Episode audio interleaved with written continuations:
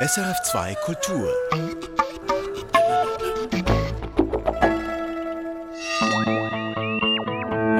Wissenschaftsmagazin. Ohne Strom keine Wissenschaft. Wie sich große Forschungsanlagen auf den Winter vorbereiten. Das Meer schluckt CO2. Warum die Arktis von diesem Phänomen besonders betroffen ist. Und dann noch dies. Der Körper kann Jod nicht selber bilden, also muss es irgendwie aufgenommen werden. Wie ein bisschen Jod im Salz das Leben in der Schweiz verändert hat. Herzlich willkommen beim Wissenschaftsmagazin. Heute mit Christian Vomburg. Was, wenn im kommenden Winter auf einmal der Strom knapp wird? Auf dieses Szenario bereiten sich derzeit viele vor. Die Industrie, die SBB, die Großverteiler, aber auch die Forschung, denn es gibt große Anlagen, die unglaublich viel Strom verbrauchen. Das CERN zum Beispiel mit seinem großen Teilchenbeschleuniger. Das verbraucht halb so viel Strom wie der ganze Kanton Genf in einem Jahr. Was also passiert mit diesen Anlagen, wenn der Strom knapp wird oder gar ein Blackout geschieht? Felicitas Erzinger berichtet. Aktuell herrscht am Paul-Scherrer-Institut in Villingen Hochbetrieb. Forschende aus aller Welt kommen hierher, um an einer der fünf Großforschungsanlagen ihre Experimente durchzuführen. Hier werden zum Beispiel neue Materialien für Batterien oder das Standardmodell der Teilchenphysik getestet. Diesen Winter aber könnte es ruhiger werden. Dann nämlich, wenn aufgrund einer Mangellage Strom gespart werden müsste. Wir gehen davon aus, dass wir sogar wirklich äh, verpflichtet werden, äh, größere Einsparungen zu machen. Das sagt der Energieexperte Markus Jörg, der am Paul-Scherrer-Institut, kurz PSI, die Abteilung Infrastrukturen und Elektroinstallationen leitet. Er ist dafür verantwortlich, dass die Forschungsanlagen laufen, also immer genügend Strom haben. Und das ist ganz schön viel. Das PSI verbraucht pro Jahr etwa so viel wie gut 25.000 Schweizer Haushalte. Das sind 126 Gigawattstunden. Markus Jörg rechnet aber nicht damit, dass der Bund den Strom fürs PSI drastisch kontingentiert. Wenn vom Bund äh, eine Verordnung käme, dann würde das wahrscheinlich in der Größenordnung von 10, 15 bis vielleicht 20 Prozent, je nach Schweregrad sein. Und genau darauf bereitet sich Markus Jörg und sein Team nun vor. Sie schreiben Notfallpläne und überlegen, welche Anlagen sie in der kritischen Winterzeit reduziert laufen lassen oder gar ganz abschalten könnten. Eine Anlage sei davon aber in jedem Fall ausgeschlossen, sagt Markus Jörg und zwar eine Protonenanlage, mit der sie Tumore behandeln. Wir haben da über 6000 Bestrahlungen pro Jahr, die wir durchführen und diese Anlage ist natürlich auch in so einem Fall immer in Betrieb. Die werden wir nie ausschalten. Ebenfalls betroffen von einer möglichen Strommangellage ist das Hochleistungsrechenzentrum CSCS in Lugano, da, wo unsere täglichen Wetterprognosen berechnet werden. Mit einem Stromverbrauch von rund 40 Gigawattstunden ist das Zentrum zwar kein Großverbraucher wie das PSI und damit voraussichtlich auch nicht von Kontingentierungen betroffen. Dennoch schmieden auch die Verantwortlichen des Rechenzentrums bereits Pläne für den Ernstfall. Die Wetterprognosen seien aber nicht in Gefahr, wie der stellvertretende Direktor Michele De Lorenzi betont. Wir vorbereiten Szenarien, wie wir wirklich diesen Minimalbetrieb sicher können für Meteorschweiz. Nötig sind dafür rund 10% des normalen Stromverbrauchs. Der Rest der Rechenpower der Hochleistungscomputer ist für die Forschung reserviert. Käme es hier zu längeren Unterbrüchen oder Ausfällen, wäre das für die betroffenen Forschenden schmerzhaft. Denn die Zeitfenster sind lange im Voraus vergeben und verplant. Ebenso am PSI, wo sich Forschende aus aller Welt auf die begehrte Experimentierzeit an einer der Großforschungsanlagen bewerben können – Verschiebungen wirft die Forschung entsprechend um Monate zurück. Gleich ergeht es dem CERN in der Nähe von Genf. Das Kernforschungszentrum, das in der Schweiz und in Frankreich liegt, verbraucht extrem viel Strom. Halb so viel wie der ganze Kanton Genf in einem Jahr. Praktisch die gesamte Menge bezieht es aus Frankreich. Das CERN ist damit einer der größten Stromverbraucher des Nachbarlandes. Den Löwenanteil verschlingen mehrere Teilchenbeschleuniger. Dazu gehört auch der Large Hadron Collider, der weltweit leistungsstärkste seiner Art. Dass dieser im Ernstfall nicht vom Netz geht, hat für das CERN oberste Priorität. Denn erst diesen Juli nahm er nach dreijähriger Wartungspause seinen Betrieb wieder auf. Solange es planbar ist, wäre aber auch dies verkraftbar und technisch machbar. Viel schlimmer wäre ein Blackout, wie alle Verantwortlichen betonen, so etwa Markus Jörg vom PSI. Die größte Sorge ist klar ein Blackout. Das wäre dann unser, ja, unser schlimmstes Szenario, dass die Spannung wirklich von einem Moment auf den anderen wegfallen würde. Das könnte nämlich dazu führen, dass gewisse Geräte und Komponenten kaputt gehen. Und zwar sowohl an den Forschungsanlagen am PSI und am CERN, aber auch an den Supercomputern des CSCS. Kopfzerbrechen bereitet den Forschenden auch noch etwas anderes, und zwar die steigenden Strompreise, vor allem mittel- und langfristig, wie etwa Michele De Lorenzi vom CSCS in Lugano sagt. Wenn die Kosten weiterhin so hoch bleiben, äh, dann wird es noch einen großen Impact auf uns haben. Und das ist eine Diskussion, die wir nachher innerhalb der ETH Zürich und äh, nachher des Bundes äh, führen müssen, inwieweit der Betrieb sichergestellt werden kann, auch wegen der Finanzierung. Ähnlich geht es auch vielen anderen Forschungsinstituten in ganz Europa, die energiehungrige Anlagen betreiben. Die Energiekrise mit ihren Preisschocks möglichen Blackouts und Mangellagen könnte die Forschung also ordentlich durchschütteln. Ohne Strom gibt es also auch keine verlässlichen Wetterprognosen. Felicitas Erzinger hat berichtet. Und jetzt ist Irene Dietschi hier im Studio. Du bringst uns Neuigkeiten aus der Woche mit, Irene. Zuerst geht es um ein neues Alzheimer-Medikament, das wieder einmal, muss man sagen, ein Hoffnungsträger sein soll. Ja, aber diesmal tönt es auch wirklich vielversprechend. Lecanemab heißt das Medikament. Die beiden Hersteller, das japanische Pharmaunternehmen Eisai und sein US-Partner Biogen, haben Resultate einer Phase-3-Studie mit 1800 Patientinnen und Patienten bekannt gegeben. Keine Studiendaten, nur eine Pressemitteilung. Trotzdem hat dies die Fachwelt in helle Aufregung versetzt. Denn die hier angekündigten Ergebnisse sind gut besser als alles, was man bisher gesehen hat in der Alzheimer-Forschung. Lecanemab soll nämlich den Abbau der kognitiven Fähigkeiten um 27 Prozent verlangsamen. Das tönt gut, das tönt sehr gut. Wie funktioniert es denn, dieses Medikament? Es ist ein Antikörper, ein monoklonaler Antikörper, um genau zu sein. Es setzt an den Amyloid-Proteinen außerhalb der Nervenzellen an. Amyloid-Proteine, das sind diese zerstörerischen Eiweiße. Man spricht auch von Plaque, die sich bei Alzheimer im Hirn ablagern und es schädigen.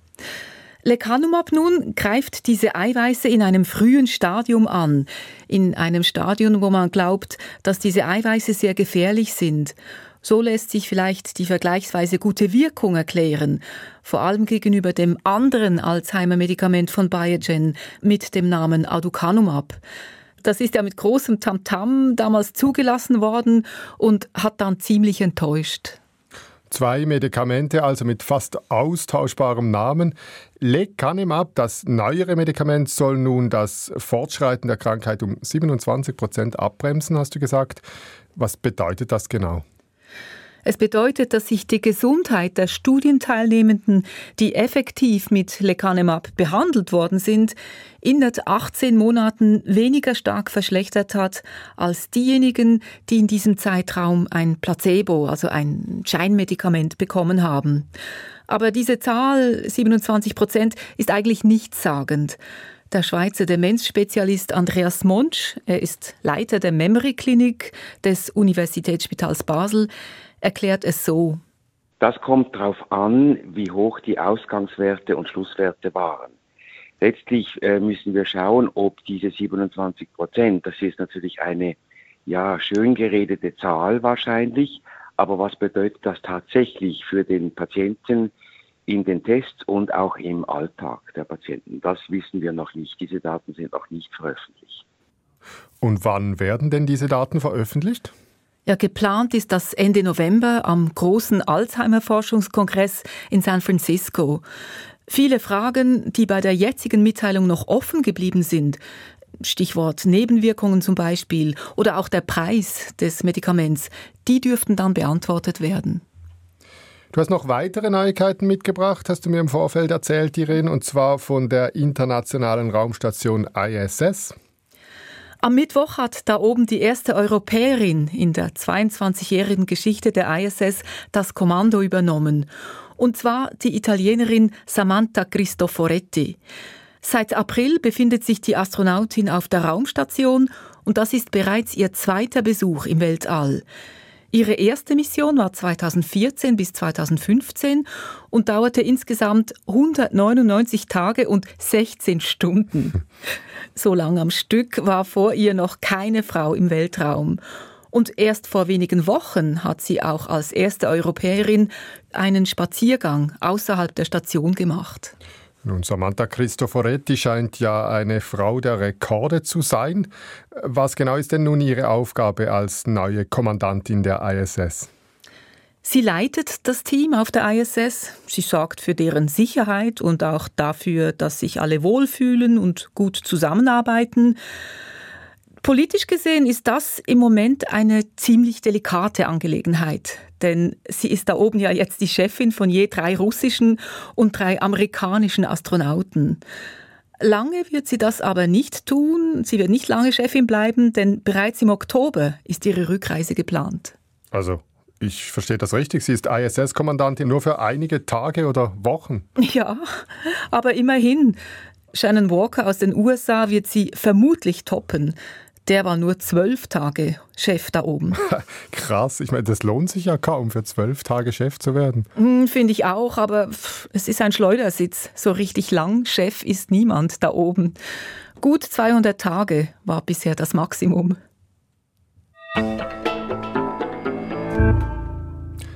Sammeln Sie gerne schöne Muscheln am Meer oder die farbigen Schalen der Seeigel?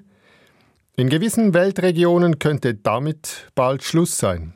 Denn das viele CO2, das wir in die Luft lassen, führt auch dazu, dass das Meerwasser saurer wird. Und dies wiederum setzt Meereslebewesen zu, Meereslebewesen, die ihr Skelett aus Kalk aufbauen. Diese Woche hat ein internationales Team von Forschenden im Wissenschaftsmagazin Science eine neue Studie publiziert, die zeigt, dass die Versauerung des Meeres in der Arktis drei bis viermal schneller voranschreitet als in anderen Meeren. Ich habe mit zwei Forschern über die komplexen Zusammenhänge dieser Ozeanversauerung gesprochen.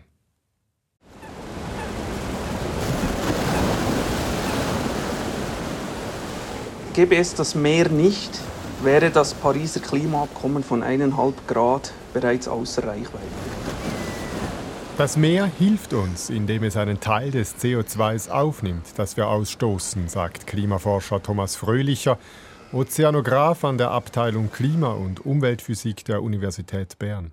Das Gleiche machen die Pflanzen an Land. Auch sie absorbieren CO2. Nur ein Teil des CO2s, das wir mit unseren Autos und Heizungen in die Luft blasen, bleibt auch dort. Die Verteilung geht so. 40 Prozent der Emissionen bleiben in der Luft, in der Atmosphäre, 30 Prozent nimmt das Land auf und etwa 30 Prozent der Ozean. Die Weltmeere bedecken 70 Prozent der Erdoberfläche und sie verlangsamen den Klimawandel also beträchtlich. Fürs Meer aber hat das üble Folgen. Im Detail funktioniert es so. Das CO2 in der Luft reagiert mit dem Meerwasser. Es bildet sich Kohlensäure und in weiteren chemischen Reaktionen bildet sich Bicarbonat. Der pH-Wert verändert sich, das Wasser wird saurer.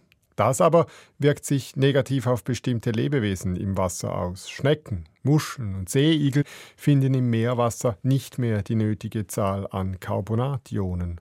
Oder anders gesagt, ihnen fehlen die Bausteine für ihre Schalen und Kalkskelette. Die werden sehr stark geschädigt, je nach der Carbonationenkonzentration im Ozean. Wenn diese unter einen gewissen Schwellenwert sinkt, sind diese Lebewesen bedroht. Und das hat dann zum Teil gravierende Auswirkungen auf die gesamte Nahrungskette. Sprich, alle anderen Tiere, die sich von Muscheln, Seeigeln oder Schnecken ernähren, sind indirekt ebenfalls betroffen. Auch die Jungstadien von Fischen und des Planktons sind betroffen von den veränderten pH-Werten. Die Bestände des atlantischen Dorsches oder Kabeljaus drohen einzubrechen. Wenn die Carbonationenkonzentration also zu weit sinkt, und in gewissen Regionen sei es bereits so weit, sagt Fröhlicher, dann droht im schlimmsten Fall ein Massenaussterben im Ozean. Nun ist es einer internationalen Forschergruppe zum ersten Mal gelungen, zu zeigen, wie sich dieser Prozess im hohen Norden abspielt. Sie haben Messdaten von fast 50 Arktis-Expeditionen der letzten drei Jahrzehnte verglichen. Wei Yun Kai von der School of Marine Science and Policy in Delaware sagt, in der Westarktis schreite die Versauerung drei bis viermal schneller voran als in anderen Meeren. Our study shows that uh, acidification in the western Arctic Ocean is happening at a rate three to four times higher than in other ocean basins. Diese Versauerung stünde in engem Zusammenhang zum schnellen Rückgang des Meereises in dieser Region in den letzten Jahrzehnten, sagt Wei Yun Kan. It is highly correlated to the rapid decline of sea ice in this region. Wenn kein Eis mehr über dem Wasser liegt, kann das Wasser viel einfacher CO2 aus der Luft aufnehmen. Zudem gelangt wegen der Klimaerwärmung viel Schmelzwasser vom Land und von den abschmelzenden grönländischen Gletschern ins Meer. Dabei handelt es sich um Süßwasser. Der Salzgehalt im arktischen Meer nimmt also ab. Und je geringer der Salzgehalt, umso mehr CO2 kann das Wasser aufnehmen. Thomas Fröhlicher von der Universität Bern war nicht beteiligt an dieser Studie. Er hat sie aber mit großem Interesse gelesen. Die ist sehr interessant in meinen Augen, weil vor allem in den Polarmeeren hat man bisher noch nicht äh, eine gute Datenbasis gehabt. Und der Nachweis, wie viel CO2 von den Ozeanen genau absorbiert wird, der ist komplex. Die Modellrechnungen dazu und die Messungen im Ozean lagen bisher immer ein Stück weit auseinander. Der ganze Prozess ist zudem äußerst träge, weil sich das Wasser im Meer nur sehr langsam umwälzt. Man muss sich vorstellen, der Ozean zirkuliert einmal von der Oberfläche in die Tiefe und dann wieder zurück das Wasser in etwa 1500 Jahren. Im Nordatlantik und rund um die Antarktis sinkt das kalte Wasser ab. Es bewegt sich dann wie ein riesiges globales Förderband in der Tiefe dem Meeresboden entlang und kommt erst viel, viel später im Nordpazifik wieder hoch. Und weil dieser Zyklus 1500 Jahre dauert, wird das Meer also noch lange CO2 aus der Atmosphäre aufnehmen können. Sogar ein bisschen mehr als gedacht, wie Fröhlicher und weitere Klimaforscher der Universität Bern vor wenigen Wochen in einer eigenen Studie gezeigt haben.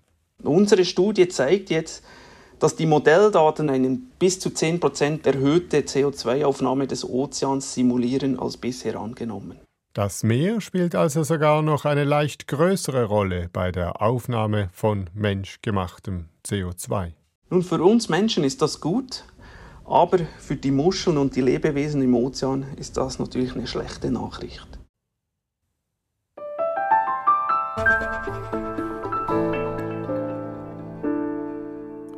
Auf jeder Packung Salz, die wir im Laden kaufen, steht es schwarz auf weiß. Oder besser grün auf blau. Speisesalz enthält Jod. Eine winzige Menge bloß. Nur 0,000025 Gramm Jod auf 1 Kilogramm Salz. Diese Jodierung ist heute so selbstverständlich, dass wir sie kaum beachten. Aber ohne dieses Jod ginge es uns schlecht. Vor 100 Jahren, vor der Jodierung des Salzes, hatte ein Drittel der jungen Männer in der Schweiz einen Kropf. Und in besonders betroffenen Gebieten kam eines von zehn Kindern schwer behindert zur Welt. Jod im Salz ist also eine gesundheitspolitische Errungenschaft ohnegleichen. Irene Dietschi über eine fast vergessene Geschichte. Hand aufs Herz. Wissen Sie, was Jod ist und wozu es gut ist? Maria Andersson, promovierte Ernährungswissenschaftlerin, erklärt es. Jod ist ein Spurenelement und ein essentieller Nährstoff, der zur Herstellung von Schilddrüsenhormonen benötigt wird. Und diese Hormone, die enthalten Jod. Und Schilddrüsenhormone, die spielen eine wichtige Rolle für den Energiestoffwechsel und die Entwicklung des zentralen Nervensystems. Und sind somit äh, lebensnotwendig. Die Schilddrüse ist ein etwa 5 cm großes Organ. Sie liegt im Hals unterhalb des Kehlkopfs und umschließt die Luftröhre wie die Flügel eines Schmetterlings. Ohne Jod ist die Schilddrüse nicht imstande, die lebenswichtigen Hormone für unseren Körper zu produzieren. Der Körper kann Jod äh, nicht selber bilden, also muss es irgendwie aufgenommen werden. Dies geschieht hauptsächlich über die Nahrung, über Milch und Milchprodukte, die Spuren von Jod enthalten, vor allem aber über jodiertes Salz. Maria Andersson ist Präsidentin der Fluor- und Jodkommission der Schweizerischen Akademie der Medizinischen Wissenschaften. Die zehnköpfige Kommission wacht über die Jodversorgung der Schweizer Bevölkerung.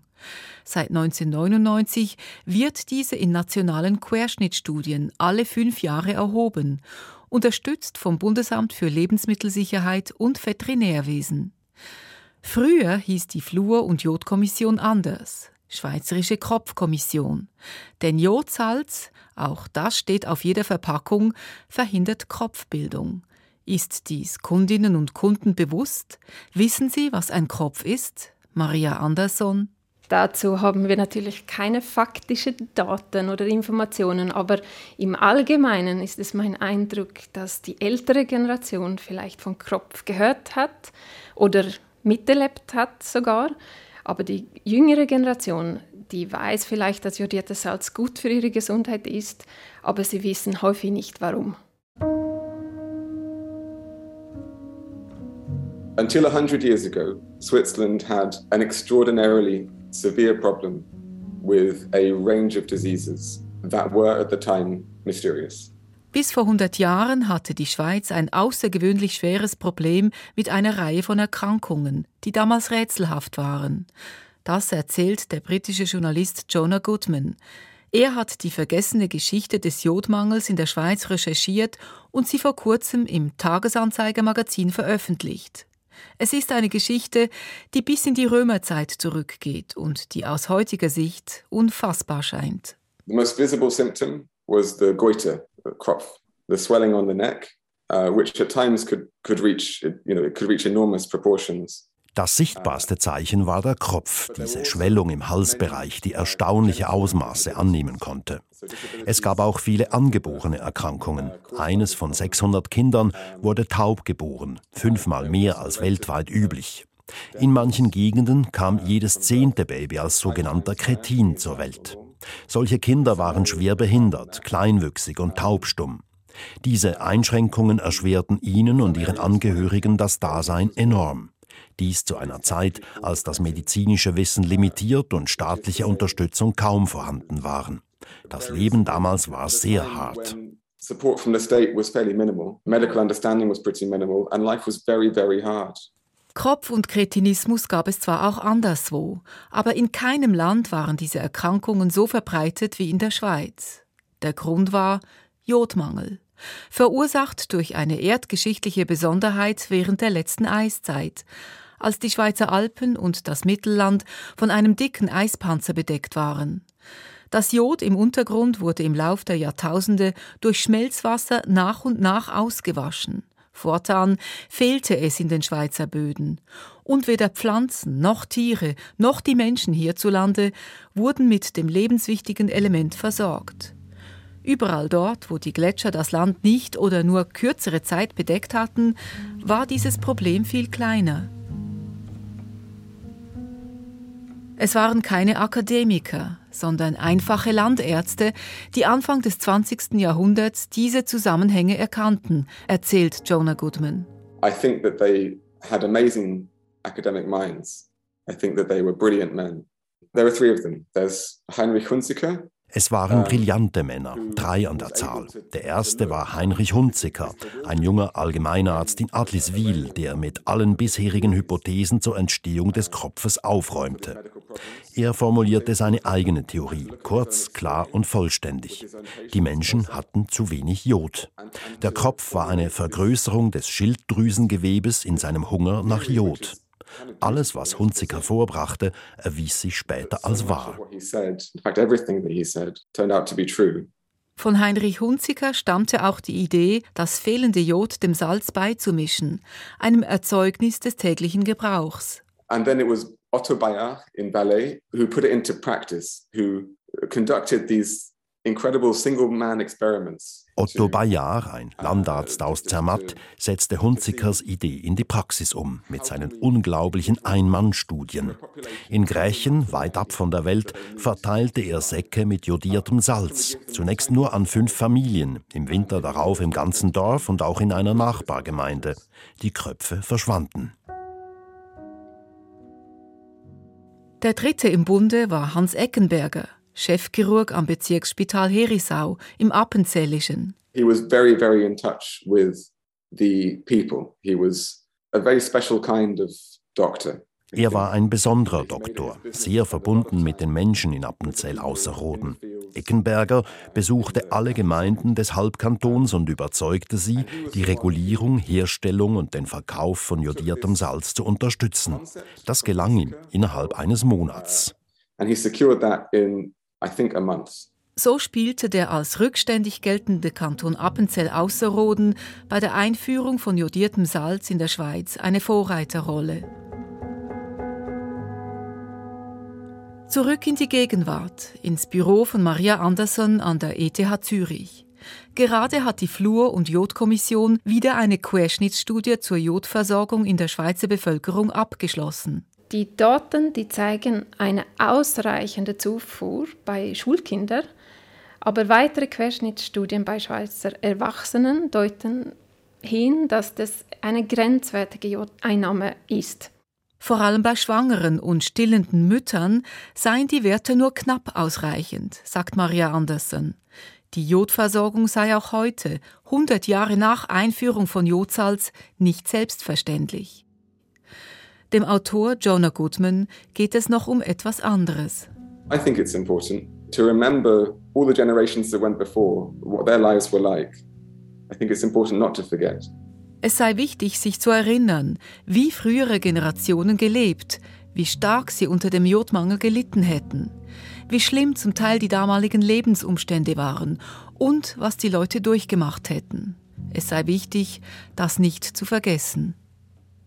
Iren Dietschi hat berichtet. Und das war's von uns für diese Woche. Nächste Woche werden die Nobelpreise verliehen. Wir berichten und ordnen ein, in den aktuellen Nachrichtensendungen und natürlich auch hier im Wissenschaftsmagazin. Für die Inhalte dieser Sendung verantwortlich ist Irene Dietschi. Und am Mikrofon, tschüss, sagt Christian von Burg. Erfahren Sie mehr über unsere Sendungen auf unserer Homepage srf.ch-kultur.